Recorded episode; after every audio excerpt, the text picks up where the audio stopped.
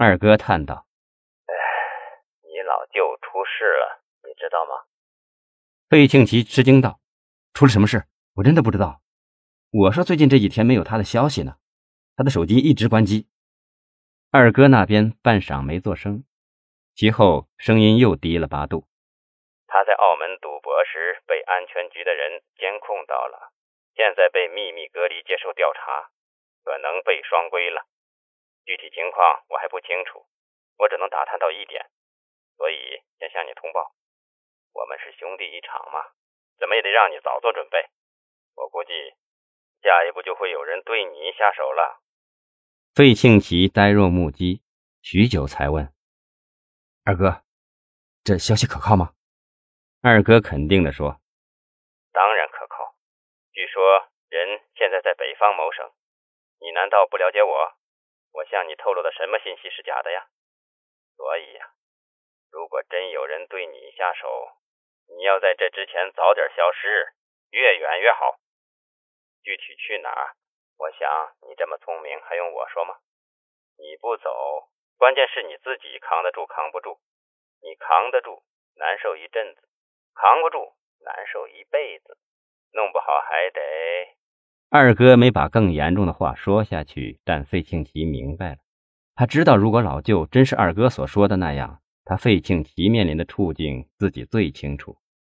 二哥那边叹了一口气：“兄弟啊，我在这个时候给你打电话也是相当的危险的，我不想眼看着你掉进万丈深渊呐。”费庆奇想了想，说道：“如果我老舅真的出事了。”他手上不是还有庞书记这张牌吗？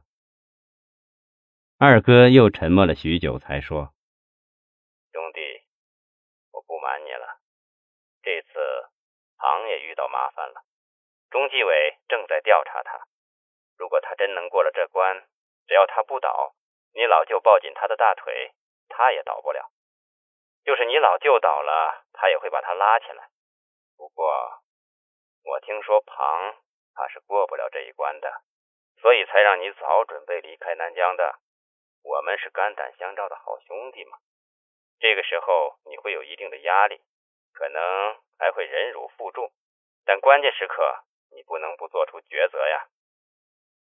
费庆吉难过的说：“我现在能为我老舅做点什么呢？你能否告诉我他现在人在什么地方？”二哥说。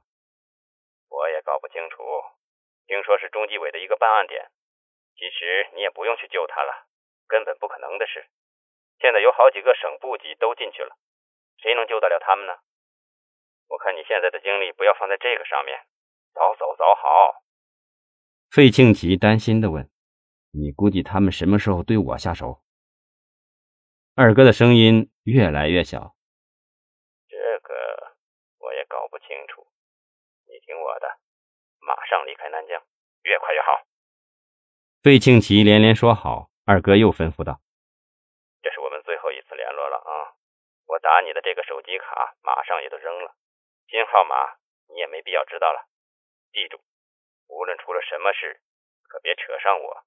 好了，就这样。”说罢挂断了电话。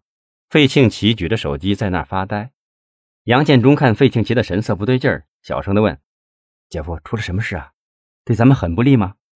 费庆奇却说：“你你你先把你姐送楼上休息。”杨红知道他是有事想避开他，就生气地说：“我就是不想上楼，有什么事你告诉我好了，你甭想再隐瞒我了。”姐，你就别给姐夫添乱了，好不好？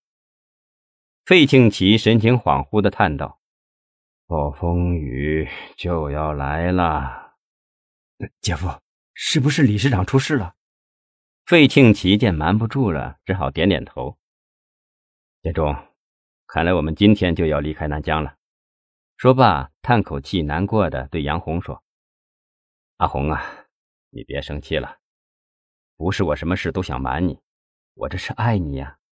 如果我真出了事，你不能耍小孩子脾气啊，要好好的活着。现在你肚子里有了我的骨肉。”费庆奇说不下去了。杨红扑过去，抱住费庆奇，大哭：“庆奇，你到底做了什么呀？你告诉我，舅妈死的真相你是知道的，对吧？”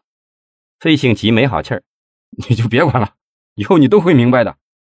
杨红纠缠住费庆奇，一定要他说出事情的真相。费庆奇急切地说：“阿红，别闹了，好不好？收拾一下，光拿之前的金银首饰，随身带几件换洗的衣服就行了。”杨红似乎一瞬间明白了事情的严重性和紧迫性，这才放开费庆奇上楼去了。